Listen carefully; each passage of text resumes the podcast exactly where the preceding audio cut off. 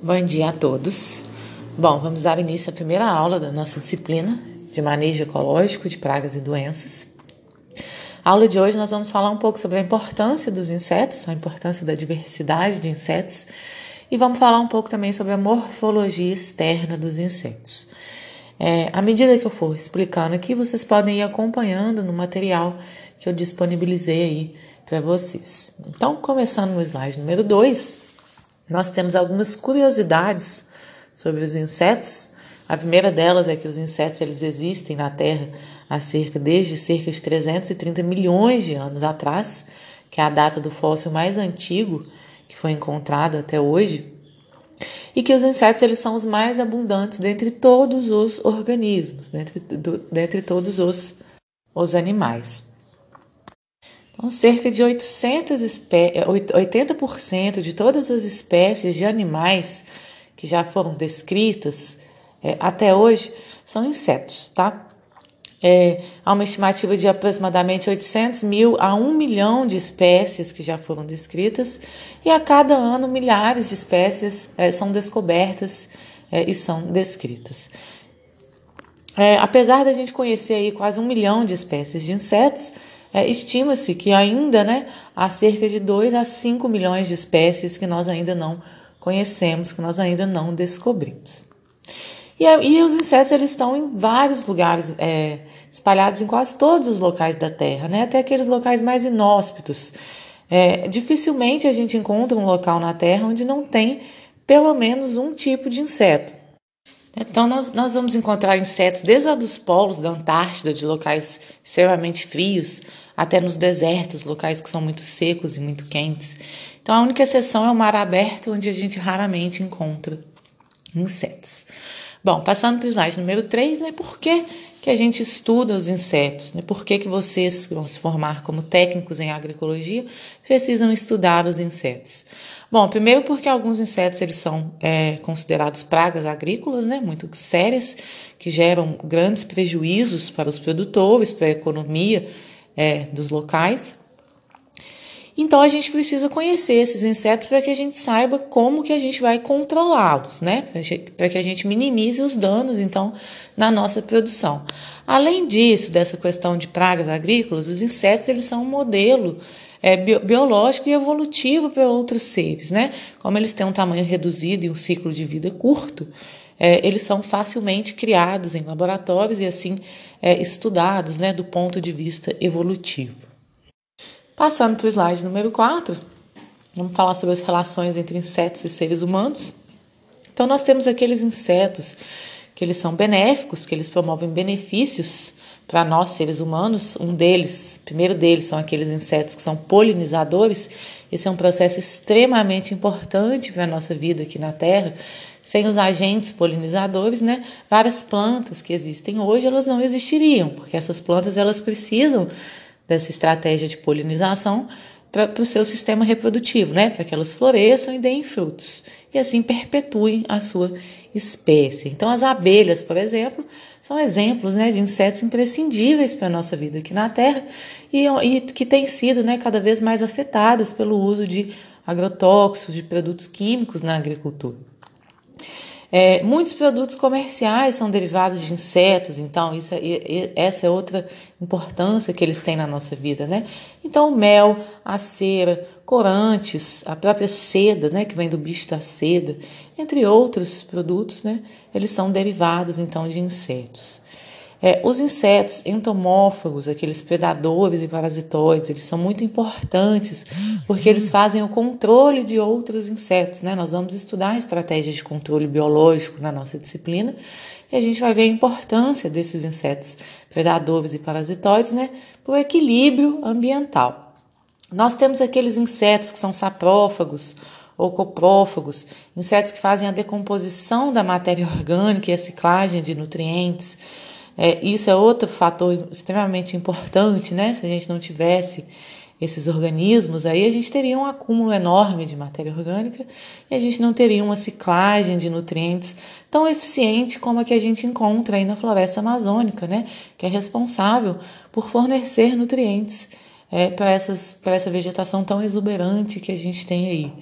É, os insetos têm uma grande importância no solo, então eles influenciam desde a estrutura do solo, minhocas, formigas que cavam túneis, cupins, é, modificando ali a estrutura, a aeração, a infiltração de água no solo. É, os cupins eles fazem um revolvimento do solo, então eles pegam partículas de solo de camadas mais profundas e trazem para a superfície. Tem um papel na fertilização, já que eles influenciam a decomposição de matéria orgânica, e tem a importância dos insetos também na alimentação humana.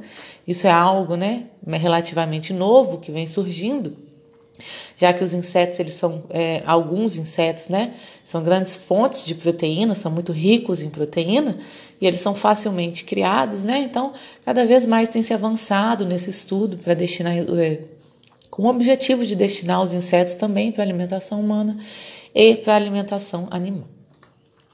No slide número 15 nós temos os, os, é, os insetos maléficos né? Na verdade não são insetos maléficos são alguns é, em locais que estão em desequilíbrio, geralmente em desequilíbrio ambiental, nós vamos ter efeitos, né, danos provenientes desses insetos.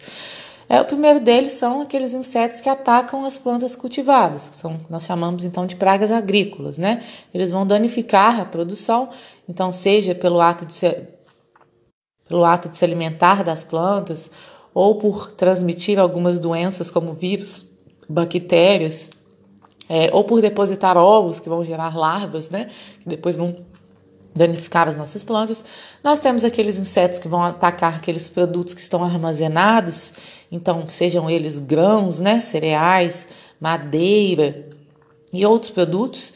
É, e nós temos aqueles insetos que atacam seres humanos e animais. Né? No caso dos seres humanos, nós chamamos de pragas urbanas. Então, por exemplo, né, a mutuca, o pernilongo, o mosquito, nós temos mosquito da dengue, por exemplo, mosquito que transmite a malária. É, e no caso dos animais, né, nós temos é, bernes, pulgas, piolhos, que vêm trazer prejuízo também para a produção animal. Bom, passando para o slide número 6, né, mas por que, que os insetos eles se tornam pragas? Na verdade, se a gente pensar né, no ambiente natural, um ambiente totalmente equilíbrio, a gente não tem essa questão né, de ter determinados insetos que são pragas, que são prejudiciais. Mas quando a gente elimina a vegetação nativa, para a gente plantar o nosso alimento, então principalmente quando a gente faz isso, né, em sistemas de monocultivo, onde a gente tem uma única espécie, a gente começa a reduzir a oferta de alimento para aquele animal, para aqueles insetos. Então a gente começa a favorecer o crescimento de, é, de algumas poucas é, espécies de insetos que vão se alimentar daquilo que a gente está plantando, né? E vários outros insetos, eles vão acabar né, sendo extintos daquele local, já que eles não têm o alimento que eles necessitam. Então a gente começa a selecionar determinados insetos só que sobrevivem naquele ambiente de monocultivo. Então a gente já está propiciando um desequilíbrio ambiental muitos ali insetos que poderiam ser inimigos naturais, é, eles já não vão mais permanecer naquela área.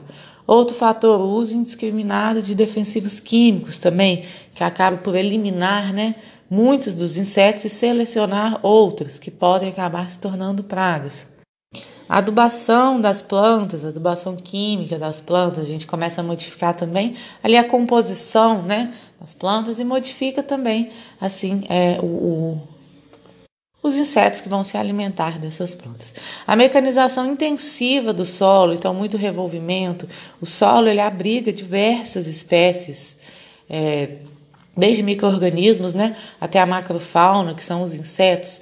Então essa mecanização intensiva é, que acaba também promovendo uma rápida decomposição da matéria orgânica, que é alimento de muitos insetos, acaba também promovendo esse desequilíbrio.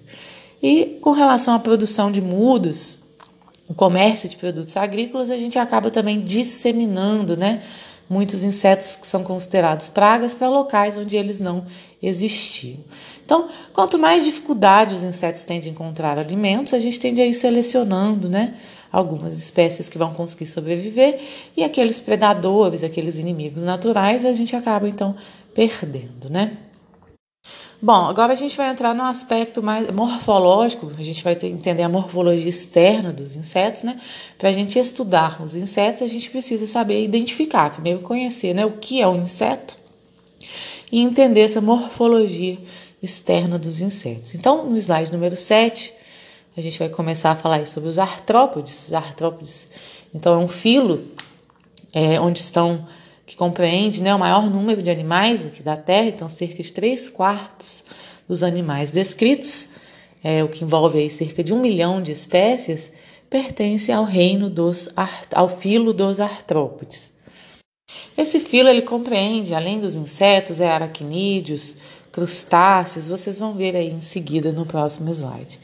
Mas então, é, esses animais que pertencem ao filo dos artrópodes, eles são caracterizados, né, além dos insetos, falei que existem outros, pela presença de patas articuladas, eles têm um corpo segmentado e um corpo revestido por exoesqueleto de quitina. Essa é uma grande característica, né, marcante aí do filo dos artrópodes, a qual pertencem os insetos. Eles têm um exoesqueleto de quitina. E é o filo mais diversificado do, do planeta. Né? Eles estão distribuídos aí é, desde lá dos polos, né, do, no, do polo norte ao, ao polo sul, são adaptados para diversas condições de ar, terra, água doce, água salgada. Eles podem viver dentro ou sobre animais e plantas. Então é por isso que é o filo né, mais diverso que a gente tem. No slide número 8, vocês podem ver aí as características comparativas das classes que pertencem ao filo dos artrópodes. E a classe que nos interessa é a classe insecta que está aí nessa tabela, né? A classe dos insetos, que é a que nós vamos estudar na nossa disciplina. Então vocês podem ver aí é, é, as principais características né, da classe dos insetos. Bom, então passando para o slide número 9.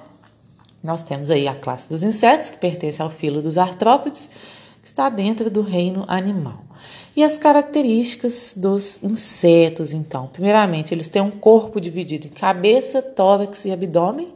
Eles vão ter um par de antenas, um par de mandíbulas. O tórax vai apresentar três pares de patas ali, tá? No tórax. Então, insetos têm três pares de patas, um par de antena corpo dividido em cabeça, tórax e abdômen e dois pares de asas, tá? Existem outras características aí também que vocês podem estar lendo. Mas aí na figurinha número 10, vocês vão ver isso que eu falei para vocês agora, né? Que é umas características marcantes de um inseto. Corpo dividido em cabeça, tórax e abdômen, observem aí na imagem. É, um par de antenas, três pares de patas e geralmente dois pares de asas, tá bom? Então, às vezes vocês encontram, né, algum bichinho por aí, ficam na dúvida se aquilo é um inseto, se aquilo é um aracnídeo, o que, que é aquilo. Então, observem o, o, número de patas que ele tem, né? Se ele tiver seis patas, um par de antenas, provavelmente ele é um inseto. Então, nós vamos falar agora sobre essas principais partes, né, da morfologia externa dos insetos. Começando pela cabeça, no slide número 11. Na cabeça dos insetos, nós vamos encontrar os olhos, é, um par de olhos compostos. Os olhos dos insetos são compostos porque nós chamamos de omatídeos, nós vamos ver logo em seguida.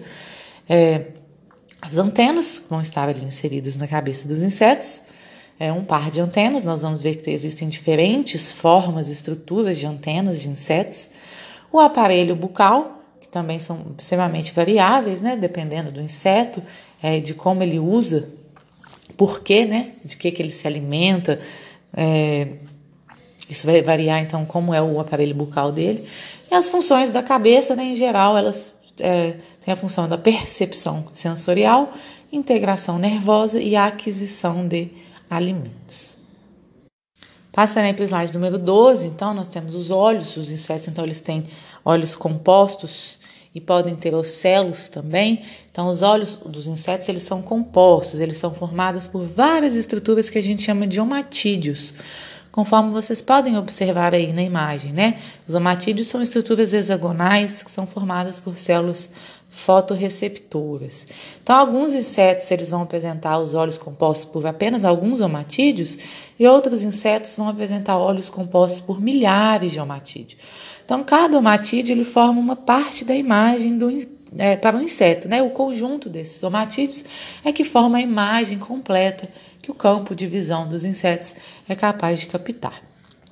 E nós temos os ocelos também, que podem ser laterais, vai estar presente em larvas e pupas, e podem ser dorsais, quando estão, vão estar presentes em insetos adultos. Os ocelos eles são estruturas menores que os olhos compostos, conforme vocês podem ver nessa imagem dessa abelhinha aí no slide. Os olhos, eles vão ter a função de formar a imagem, igual nós comentamos agora, e os ocelos, eles têm a função de detectar intensidade luminosa, tá bom? Então é através desses ocelos que alguns insetos eles conseguem distinguir se eles estão se aproximando da luz ou se afastando dela, né? Vocês já observaram que alguns insetos eles são atraídos pela luz, né? Eles ficam voando ali é, quando a gente acende a luz, né? E eles são guiados então por esses ocelos. Passando para o slide número 13, nós temos aí as antenas, que também estão localizadas na cabeça dos insetos. É, nós vamos ver as várias formas que existem, né, dependendo da espécie. E a antena ela é capaz de detectar várias coisas, então desde o odor, tato, calor, movimento de som é, e outros, é, outros é, elementos sensoriais. Então as formigas, por exemplo, elas trocam informações, elas conversam através do toque das suas antenas. É, os insetos eles utilizam as antenas o tempo todo, tá? Por isso que ele está sempre ali também limpando as suas antenas para melhorar essa percepção que eles têm do meio. As baratas, por exemplo, elas limpam a antena, né? elas passam a antena pela boca, da base até a ponta, então elas utilizam a saliva ali para limpar as antenas. Já as formigas, elas limpam as anteninhas ali, passando as pernas, né? é, em cada uma dessas antenas, isso para melhorar essa percepção que eles têm, já que as antenas são os apêndices sensoriais, onde eles vão é, utilizar ali para sentir cheiros, escutar, para o tato e também para a gustação. No slide número 14, vocês têm aí vários exemplos de os diversos tipos de antenas que os insetos eles podem conter, tá? Então observem aí o nome, vocês vão ver o nome, por exemplo, a letra, a letra A e a primeira antena que está representada é uma antena cetácea e um exemplo de inseto que tem esse tipo de antena, que seria, no caso aí, a libélula. Então, observem com detalhes aí é, as características de cada uma dessas antenas e os exemplos de insetos que as contêm. Passando para o slide número 15, nós temos também agora os aparelhos bucais, né, que também fazem parte aí da cabeça dos insetos. Os aparelhos bucais eles servem, né, para alimentação, é claro, principalmente, mas eles também podem ser utilizados para defesa. Então, alguns insetos eles mordem, por exemplo, né, outros animais para escapar da predação. Eles podem ser utilizados para limpeza também. É, ou para modificar o meio que eles vivem. Então, as abelhas, por exemplo, elas utilizam ali o aparelho bucal para transportar larvas e materiais da colmeia. Então, existem várias funções além da alimentação. E nós temos diferentes tipos de aparelho bucal, conforme vocês podem ver aí nessa imagem. Né? Nós temos o aparelho bucal sugador, picador, lambedor e um mastigador. O aparelho bucal mastigador, por exemplo, ele é característico, né, geralmente de insetos herbívoros, insetos que se alimentam de plantas ou de insetos que são predadores, então como os, os besouros, por exemplo. Insetos que contêm o aparelho bucal mastigador, eles arrancam pedaços né, de alimentos, como besouros, gafanhotos. É, já aqueles que têm um aparelho bucal do tipo picador, eles furam né, e penetram outros seres vivos. Então, como os mosquitos, por exemplo, né? Muito comum em animais, em insetos, então, que são transmissores de doenças, que são vetores. Insetos com aparelho bucal do tipo lambedor, geralmente se alimentam né, de alimentos líquidos, como as abelhas, por exemplo. É, esse aparelho bucal é como se eles varressem ali a superfície né, dos alimentos, especial, que são principalmente fluidos. É, nós temos o aparelho bucal do tipo é, sugador, que é o caso das borboletas. Né? Elas têm o que a gente chama de espirotrompa, que é um aparelho bucal bem alongado, assim, é que ele também varre e suga a superfície dos substratos, geralmente fluidos, também líquidos, né? Sem perfurá-los. E passando aí para o slide número 16, então, nós falamos agora da cabeça, nós vamos falar sobre o tórax dos insetos. Então, o tórax dos insetos é formado por três segmentos, que nós chamamos de protórax, que é a parte que está unida ali com a cabeça dos insetos. Mesotórax seria a parte mediana e o metatórax, que é o terceiro segmento ali que se liga ao abdômen dos insetos. Então observem aí na imagem. A função do tórax, ela é principalmente locomotora, é no tórax que estão inseridas as patas e é, as pernas né, dos insetos e também as asas. Então, no slide número 17, vocês têm exemplos aí de tipos de pernas que os insetos eles podem ter, né? Então, a gente tem vários tipos de pernas, vai depender aí do ambiente que esses insetos vivem, né? Do hábito de vida que eles têm. Então, nós temos, nós podemos ter, né? Insetos que não têm é, pernas, então, principalmente naqueles estágios larvais que a gente vai ver, né? Mas em geral eles têm. Eles têm três pares de pernas, né? Quando eles estão na vida adulta. Então, por exemplo, borboletas, elas têm pernas ambulatórias, elas não têm muita, modificações muito especiais, né?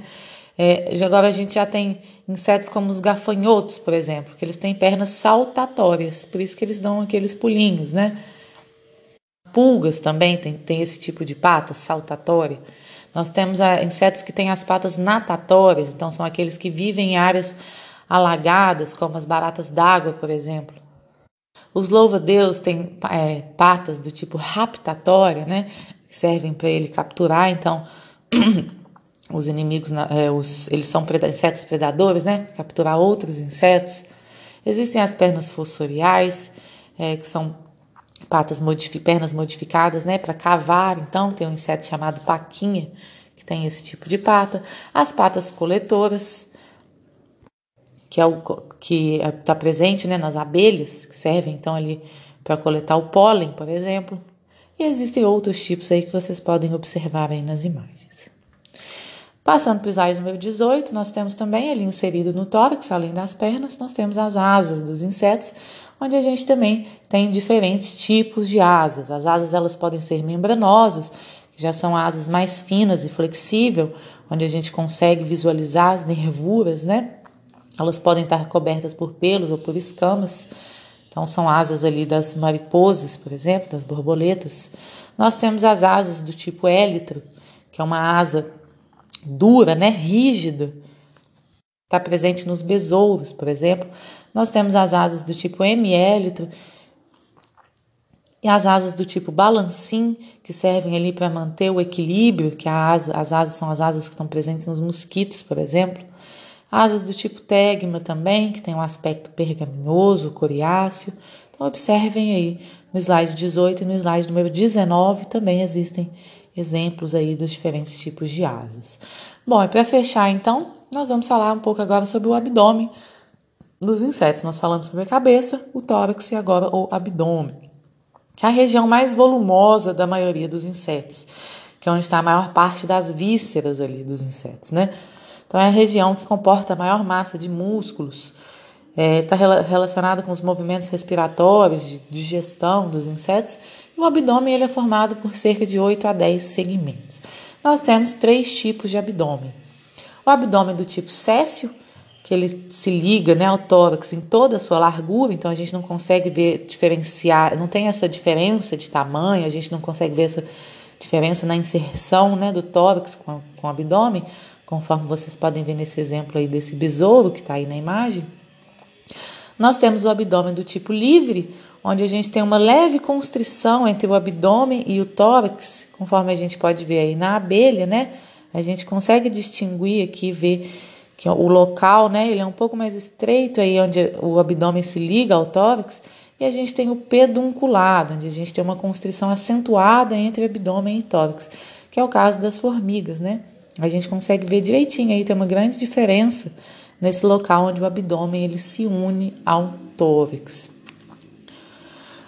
Bom, por último agora, né, só os tipos de desenvolvimento então dos insetos. Nós temos aqueles insetos que nós chamamos de ametábulos, eles não passam por nenhum tipo de metamorfose. Então, o inseto vai lá e bota um ovinho de onde vai nascer um indivíduo que é idêntico ao indivíduo adulto. Ele não passa por uma fase de transformação, né? Do ovo já sai um indivíduo ali, um inseto jovem, ele é idêntico ao inseto adulto. Por exemplo, as traças têm esse tipo de desenvolvimento. E nós temos os insetos hemimetábulos e holometábulos. Os hemimetábulos são aqueles que têm uma metamorfose incompleta que a gente fala. Então, do ovo sai o que a gente chama de ninfa, que é a forma jovem do inseto, que ela é um pouco diferente da, da, da fase do, do inseto adulto, tá? ela ainda não tem asas, por exemplo. E à medida que esse inseto, essa ninfa se desenvolve cresce, ela se transforma então no inseto na fase adulta, que aí sim contém as asas, que é o caso dos gafanhotos, das baratas, dos percevejos. E nós temos os insetos holometábulos, que passam por uma metamorfose completa. Então, são aqueles que do ovo nasce a larva, essa larva depois se transforma em pupa, né, para depois se transformar no inseto adulto. Então, a gente tem uma modificação completa dos insetos, né? Eles saem do ovo na fase de larva, que é uma fase completamente diferente do que eles vão se transformar quando eles ficarem adultos, que é o caso das borboletas, por exemplo, né? Muito comum, é o exemplo mais típico, né? Elas primeiro a gente tem as larvas, elas formam uma pupa ali para depois saírem, né, dessa pupa do casulo ali na forma de borboleta. As abelhas, besouros são a mesma coisa, eles também são holometábulos, tá?